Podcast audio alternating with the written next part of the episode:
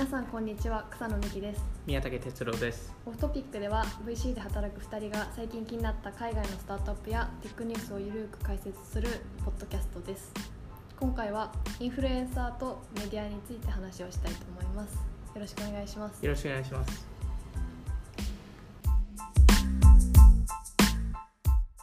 はい。今回は、えっと、インフルエンサーだったりとかそれを取り巻くメディアとか、はい。まあ、ブランドとかについて話をしたいなと思うんですけれども、はい。この前あの7月の10日から13日まではい。カリフォルニアであるあのビットコンっていうなんというかインフルエンサーだったりその同学系のそうですね。あのカンファレンスというかはい。まあそのオンラインクリエイター向けまあ、はい。あと結構ファンが来たりもするんですよあねインフルエンサーの。のあそうですそうですこうセッションやったりとか、はい。なんかその、まあ、ノウハウみたいな企業向けにも話をするみたいうなイベントがあってなんかそこで結構面白いブランドの話とかあったみたいですよね。そうですね。あのまあもともとそのビットコンって結構、まあ、YouTuber とか来て、うん。あのサイン会とか握手会とか、はい。多分そういう系もやってて、なんか最近だと結構 YouTuber ってなんかセキュリティが一緒になんかガーガードが一緒に来てたりして結構なんかあの会いづらいみたいな話は聞いてますあー本当にセレね。本当になんかセレブセレブになっちゃったみたいな感じは。日本の中でもトップ YouTuber でも結構大変そうですけど US 全米通して有名人って結構、まあ、世界通してですよね。結構、うん。結構多分すごいですよね。規模もさらにうん違います、今年も結構あのプロバスケ選手とかも結構有名な選手とかも来たりうん。なんか本当に幅広くみんな来たり結構ブランドも来たりもしてますし。行ってみたいな。そうですね行ってみたいですね。残念ながら行けなかったですけどね。なのにその話をするっていう。誰かあれ会社のメンバーで誰か行ってました？あ行ってましたね。うちのベンチャーパートナーのあのティムさんがあの行ってましたね。ちょっと来年はちょっとあのチケットもらいましょう。来年はぜひ。はい。はい、ということでなんか結構面白いなんていうか注目の、まあ、メディアのプラットフォームとかっていうとうん。結構、まあ、YouTube とか、はい。Instagram とか結構あると思うんですけど、はい。まあ、TikTok も意外と US だと人気みたいですよね。そうですね。もう TikTok がそのあの若い世代、まあ、ジェン Z って言ってるんですけど、もうその世代にもうめちゃくちゃヒットしていてで、えっと、今回のそのビットコンもそのいろんなパネルを、はい。い、ろんな、まあ、あのフォーラムやってるんですけどあの TikTok 系のパネルは全部立ち見でみんなもう本当にいっぱいいっぱいで見てたみたいな話は聞いてますね。なんかちょっと意外でした US でこう TikTok がこうまあなんかなんていうんですかねもっとアジアで流行ってるっていうイメージだったので。うん。なんかそうですね。昔だとその TikTok が買収したミュージカリーっていう会社だと 100, 100ミリオンユーザーぐらいまでアメリカだと行ってその後結構フラットラインしたっていう話は聞いてましてはい。ユーザー数が。でそこで TikTok が買ってからめちゃくちゃ伸びたっていう話は聞いてるのでうん。なんかどういうふうに変えたのかちょっと分かんないですけど、まあ、あのそもそもその中のなんかインスタグラムと比べてなんかちょっともうちょっとスナチャ感がスナップチャット感が出てまして、もうちょっとあの英語だとオーセンティックっていうんですけど、うん。まあ、本当になんかリアル感があるみたいな。なんか、うん。あのミスしても許されるなんか動画の中で。まあっていう環境になってるらしくて。まそうれたですそうです。インスタグラムみたいな完璧な写真ではなくて、はいどっちかとい。うともうちょっとなんかあのもうちょっとなんか面白系とかうん。なんかそっち系を結構狙ってたり、まあ、あとはチャレンジとか。これミュージカリ自体から結構あったんですけどその何何かのチャレンジをするとか。あの水のペットボトルをこう投げるああそうですそうですそうですそうですそうですそういう系が増えてましてでそれを逆に結構ブランドもやってたりするんですよね、なんで、えっと、チポトレとかあのメキシあのブリトー屋さんの。そうですそうです。そことかも結構あの TikTok をうまく使ってそこでフォロワー数を増やしたりとかもしてたり結構あの TikTok のクリエイター自体を見ますと、あのすごいあの幅広い人種の人だったりあの考え方を持ってる方々なのでちょっと YouTuber とかなんか他のプラットフォームの人たちとはちょっと違うかなっていうふうには思いますね。それ面白いですね。なんうん。か若い人の層っていうのは多分それはそうなんですかね。他の年齢層的には若い人多いけど。多分若い層がそういうのを望んでるっていうのもあるので、あの特にアメリカの若い層は、うん。なんでなんかあのビットコンのその TikTok パネルがあったんですけど、はいそこに、えっと、6人のその TikTok スターを呼んだんですけど、あの1人以外はあの全員なんかあのあ青かピンク色の髪型をしててみたいな。なんかあの結構そのあのその LGBTQ の人だとかも結構いたりは、えっと、しますね。で結構その YouTuber とか、まあ、Instagram はと多分そうなんですけど、うん。その何時間もかけてそのへあの動画収録をして編集をしうん。するっていうことに比べると TikTok はもう瞬間的に撮っちゃうみたいな。ねそこが結構あのまあいいのかなっていう話も出てきてますね、なんか広告だと日本とかの TikTok であのファミマかな？なんか L チキってあるじゃないですか、はいはい。L チキのオリジナルソング作って、えー。TikToker の人がこう踊ってくれるみたいな。へえマーケティングを見たことあります。でも US もそんな感じなんですかね。ユースもなんかそういう系も全然ありますしなんかそこの商品を食べてるみたいな。ああ全然あるんです。どっちかというとチポトレとかやってるのはそれこそチャレンジ系であの彼らそのテイクアウトのパッケージがあるんですけど、そこの蓋をフリップするチャレンジとかー。結構くだらねえくだらねえことやってるんですけど まあまあまああの、まあ、そそれが TikTok で流行ってるっていうのもあるんでそういうことは結構やってたりしますね。なんか結構その TikTok だとかかってる音楽とかうん。なんか面白いなと思ってて例えばその US でなんか YouTube のトップはい。なんていうか YouTube の急上昇ランキングとか聞かれてるやつとかで、そのリルナズ X って知ってます、うん。ラッパーなんですけどその人が出してる曲が、その TikTok で初で流行りだしたみたいなので有名らしくって、まあ、その曲に合わせてこう踊るんじゃなくてなんていうんですかねこう衣服を変身するみたいな、はいはいはいはい。曲に合わせてこうなサビに入る瞬間昔アメリカで流行ったハーレムシェイクとかああそいうそううそんな系ですよね。感じですね。その、はい。変わった瞬間こうカウボーイの格好するみたいななんか面白いのがあの昔だとその YouTube でいろんな新しいコンテンツのディスカバリーをしてたんですけど、うんうんなんか若干変わり始めてるかなと思ってましてうん音楽のディスカバリーは結構 TikTok でやり始めてるあの若い世代が多くてで動画じゃなくて。そうですそうですあの TikTok の、まあ、そこの、まあ、15秒間の中で、面白かったなんか聴いてよかった音楽を YouTube で調べてそこで全部見るみたいな。あなんでスタート原点が結構 TikTok だったっていうケースが多かったりしますね。なんか中毒性がありますよね。そうなんですよね。なんか YouTube でこう一個ずつ聞いていくのもなんかうん。時間がかかるというかそうなんですよね。なんかうーんっていう感じで、うん、で今の若い世代の子たちって全然なんかあのアテンションスパンってそのどれくらい集中集中力があるかっていうと、うんめちゃくちゃ低くなってて特にスマスマホの影響とかもあるんですけどあの平均で7秒なんですよ、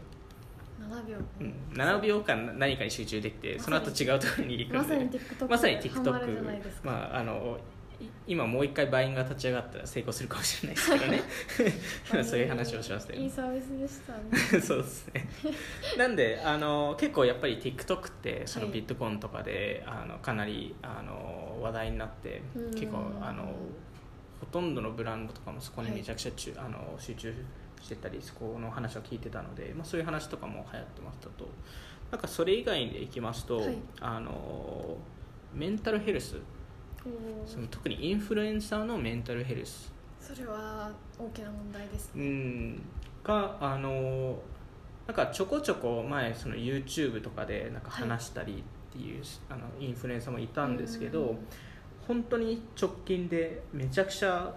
なんか公開し始めてるみたいな、うん。そのインフルエントインフルエンサーたちが。うん。なんか本当にあの収録の合間合間なんか本当にめちゃくちゃ号泣してるみたいな 話とかももう 本当に何やったらいいか分かんないとか特になんか11歳から YouTuber してる子が今21歳になって10年経ってもうアイディアないですみたいな。何したらいいか分かんないです。なんかでも習字で何か出さないためみたいなプレッシャーに追われてるみたいな話も結構したりとか。なんか動画作る時間は結構まあき見てる人の想像以上に大変ですいやあの一瞬で動画って終わりますけど もうあれ作るのに本当十何時間とかかけてるのでめちゃくちゃ大変なので、まあ、そこの結構あの話とかはうん。最近出てきてるかなと思ってましてそれはあの逆にすごいいい話だと思うのでそれをももっともっと公開してうん。もっとそこのそこに対してなんかサービスだったり、まうん。あ、なんかあの手当っていうのをやるべきかなと思ってますね。確かに。なんかその結局結局というかその YouTube を上げることだけにこうなんていうかお収益の軸として持ってると、結構そなんなんていうんですかね。離れられなくなるし、うん。自分が作りたいものが作れなくなってしまうその再生回数を稼げる動画を作りたいっていう考え方になってしまうのはうん。すごくわかるなっていうので、うんなん。でそのやめたくやめたいやめたいっていうかその毎日上げなくちゃいけないっていうプレッシャーは相当うんある。ありますよね。しかもなんか一つのプラットフォームに依存してしまうとそこのアルゴリズムがちょっと変わると YouTube も結構変わるんでなんかだいぶそこを調べないためとか結構大変だと思いますね、うん。になんか結構なんかそれを乗り越える施策みたいなのでいうと結構チームで YouTube 上げる人いますよね。あなんか一人でやっててもなんか編集をやってくれるチームメンバーを作ったりとか。あ最近結構そこの採用をしてたりとかしてますよね。出ますよね。なんか日本も結構たまに見かけます、へー。編集メンバおーー入れましたとか。はいはい。たまになんかそのそこのその人の紹介動画とかやるごご感じですよね。飯作ってくれるメンバー。はい採用しましたみたいないいつもありがとうみたいな話をしてますよね。やでもそれぐらい大変だなっていう。大変ですよね確かまあ、なんでそこの収益の話に関わることなんですけど、うん。結構そのそのインフルエンサーがどうそのブランド、にはい。まあ、結構スポンサードブランドとか入ってくるじゃないですか、うんそことどう関わるかっていう話は結構、えっと、ビットコインとかでもしあうんの知ってたらしくて、あの最近だとなんかより大手のはい。スポンサーと契約すると結構ファンから批判を浴びるケースが多くて。本当になんかおなんか金目当てでやってるじゃんみたいな結局。っていうのを言われたりするので結構そこの、あのー最近の動向だと本当に自分がその商品使ってるとか、あの本当にファンであればあのスポンサー OK にするよみたいな話が結構増えてたりはしますね。うん。確かに。なんかその前あの宮武さんが言ってたあの世界で一番稼いだ YouTuber の小なん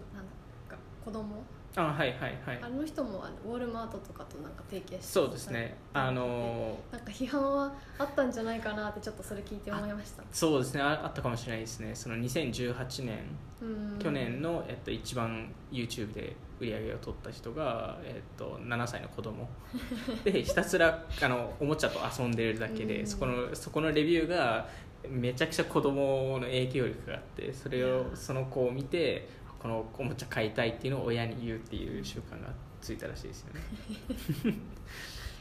うんなんであのまあ、あとはここのそのインフルエンサーっていう概念がどんどん変わってきてまして、うんもちろんそのスマホとか、まあ、いろんなテクノロジーのおかげで、その誰でもインフルエンサーになれたっていううん時期になってきましてで昔だとそのインフルエンサーになりたい理由って、まあ、基本的にそのあのセレブになりたいみたいな。昔だとその YouTube セレブあのセレブとかってよくアメリカで言ってたんですけど、うん。あの最近だと結構立場逆転してまして、はい。あのセレブ本当のそのハリウッドのセレブとかが、あの YouTube スターになりたいとかそのデジタルインフルエンサーになりたくてそそこで、えっと、結構あの皆さんそのインスタグラムの投稿を始めたりとかそこでいろいろ試したりとかもっともっとははっちゃけるようになったりとか。なんか普通にこう今日のい今日の写真みたいなそのノリじゃなくてもっと、はい。そのちゃんと獲得するもっとなんか本当にインフルエンサーっぽいなんかミーム系のものとか出したりとか ちょっと面白系のもの出したりとかっていうのを結構あの増えてきましたね。ここであのウィル・スミスとか、あー言ってましたね、はい。あのすごいあのザ・ロックとかもそうじゃないですか。ああそうですね。結構やってますよね。レスラーの人ですはいはいはい。なんか YouTube とかでめちゃくちゃ頑張ってるイメージがあって、めちゃくちゃ頑張ってますね。でやっぱりでもそこのインフルエンサーっていうのはあのですかね、か過去ですとそのビットコンとかに行ってた人たちは、そのですかねあのファンが主に行ってまして、うん。あの一番好きなインフルエンサーに会えるからビットコンに行ってたっていうのが多かったんですけど。そのイメージでした。あーファンなんていうかその大好きな YouTuber とかうん。インスタグラマーに会えるはい。イベントってフそうでァンイベントみすそうですたいなそれが最近変わってきてまして、うん。あのまあ、誰でもインフルエンサーになれるようになったので、結構そのインフルエンサーになりたいっていう子たちが行ってる感じがしましてそれはあのあのイギリスでその調査をしたんですけど、あのその大人になったら何になりたいみたいな話で、あのまあ、1番手が医者だったんですけど、はい2番手がインフルエンサーで3番手が YouTuber だったんですよ。へー。だからもうあの、まあ、3, 3, 割3割ぐらいのはい。子供たちは何かしらのインフルエンサーになりたいと。だからやっぱこういうビットコンとかに行って勉強して自分でもあの配信するとかっていうのを勉強しに行ってるのかなっていうふうに思いますね、うんなんか前どっかの記事何の記事で見たのかちょっと後で調べるんですけど、はい、なんかインフルエンサーが増えすぎて、うん。LA とかでその偽物インフルエンサー 偽物というかそのい自分インフルエンサーですけどって人が増えすぎて、はい、なんかインフルエンサーはなんか逆になんか無料で買えるものが有料になるみたいな、えー。なんか変ななんかマーケティングをしてるなんかお店があって、えなんかでもそのーインフルエンサーエセインフルエンサー、はいエセというかなんか、まあ、インフルエンサーになりたい人うん属性みたいなのってすごいめやちゃくちゃ増えててあのめちゃくちゃ増えてる。インフルエンサーっていうのをはい。見分けるのって結構大う変だなと思って、ん結構大変ですし、まあ、これマーケティングあるあるなんですけど、あのインフルエンサーのマーケティングってめちゃくちゃ今増えあの増えてますし効果的って言われてるんですけど、うん。徐々に効果って落ちてるんですよ。でそれはやっぱりみんな理解し始めてて、そこで広告打ってるんだなっていうのがみんな理解し始めてるのであのブランドがあの、まあ、いわゆるそのスポンサードポストですよね。っていうのが増えてるっていうのが分かってるのでそれであの、うん、それでどんどんみんなあのインフルエンサーを信じなくなったりとかは今後そういう問題は起きるのかなっていうふうに思いますね。確かうん。になんか確かにちょっとやり方を変えるうん。瞬間が必要なのかもうしれないです、ん、そうですね。というわけで、えっとはい。今回は、えっと、インフルエンサーとメディアについて話したんですけれども、はい、えっと、以前ツイッターではい。気になるサービスはありますかというリプライをいただきまして。はい。すみません。ちょっとあの あの直近で答えられなくて。なのでちょっと今日は、えっと、宮武さんの最近気になってるサービスっていうのを紹介してもらおうと思います、はい。次回は私がやり,、はい。やるやりますはい。はい。えっと僕が紹介したい会社ははい。多分ほとんどの人ご存知ないと思うのであの B2B の会社のあの、はい。あの企業向けのサービスなので、はい。あのアメリカの会社でカルタっていう、えあー。サービスですと、なるほどなるえっと、CARTA のカルタですね。でえっと彼ら何をやってるかと言いますと、あのまああのアメリカで、はい。えっとまあ、いろんな会社に投資してますと、あの株券？うんうんうん。まあ、あの本当にその株を持っているっていう証明書ですね、実際のあのもう本当に株券なんですよね。そうですそうです。まさに。もの紙で。はい、紙であの何株持ってますよっていうあの証明書なんですけど、はい。あのそれをデジタル化あのしたサービスがう、ん。えっと、もともとやってやっていることで、それをいまだにやってるんですけどあの彼ら、えっとまあ、最近調達もしましてあの前回、えーまあ、リードしたのがアンドリーセン・ホルウィッツ、まあ、我々も話したアンドリーセンなんですけど、ねはい、あの300億ぐらい調達してあの1700億ぐらいの会社にあの貯金になったんですけどあのこの会社なんで面白いかと言いますと、まあはい。ちょっと投資家として面白いっていうのが一個あるんですけど、まあ、あの我々使っているので。使いやす一回見たことありますけど、はい。ほん US の会社だと結構ありますよね。結構ありますね。うちも結構使いやすいな戸先管理してるのにそれ使ってたりするのであのまああのなんか今すごい面白いことやってるかっていう言われるとそこまで面白くはないんですよ。株券のなんかデジタル化だけなんで、まあ、それ以外になんかその会社の財務諸表の情報とか資料とか契約書とかをあのカルタ経由でえーもらえるっていうのも、えっと、やってますので、まあ、そこはどんどん機能増えていくのかなと思ってます。ただカルタの最終的なビジョンはい。ゴールっていうのがえっとまあすごい簡単に言うと、えっと まあ、ちゃんとした、えー未上場企業のプライベートマーケット、うーん誰でも VC になれますよ。誰でも VC になれますと。になれます、でそういう、まあ、いわゆるセカンダリーマーケットですね、はい。あのアメリカではちょこちょこサービス出てきてますけど、なんかあのあんまりうまくいってる感じはしていないのでそこだとなんかもしかしたらカルタとかちゃんとした情報を持っているので彼らって。彼らだったらできるかなっていうふうには思いますね。なんでそこの、あのどっちかというと今のサービスというよりははい。これからどういう、まあ、会社になるかっていうところを期待して、まあ、今回ちょっと面白いサービスだなと紹介したいな投資家ですねさすが投資家として。たまにはね。ユーザーとしてもあすごい使いやすいってですよね。うんまあ まあまあまあかな。はい。まあでも売り上げも今多分50億ぐらいあってまあ悪くない会社ではありますね。わかりました。じゃあ、はい。次回は私が話をします、お願いしまはい。す、ではあえっとオフトピックドット J あオフトピック JP であとツイッターとかやってるのであのもし他にもなんかリクエストとかなんか気になったこととか感想とかあればあの返信とか DM いただけるととても喜びます。はい、こういこういったふうにちゃんと答えるのではい、お願いします、はい、ぜひじゃあさよなら。さよなら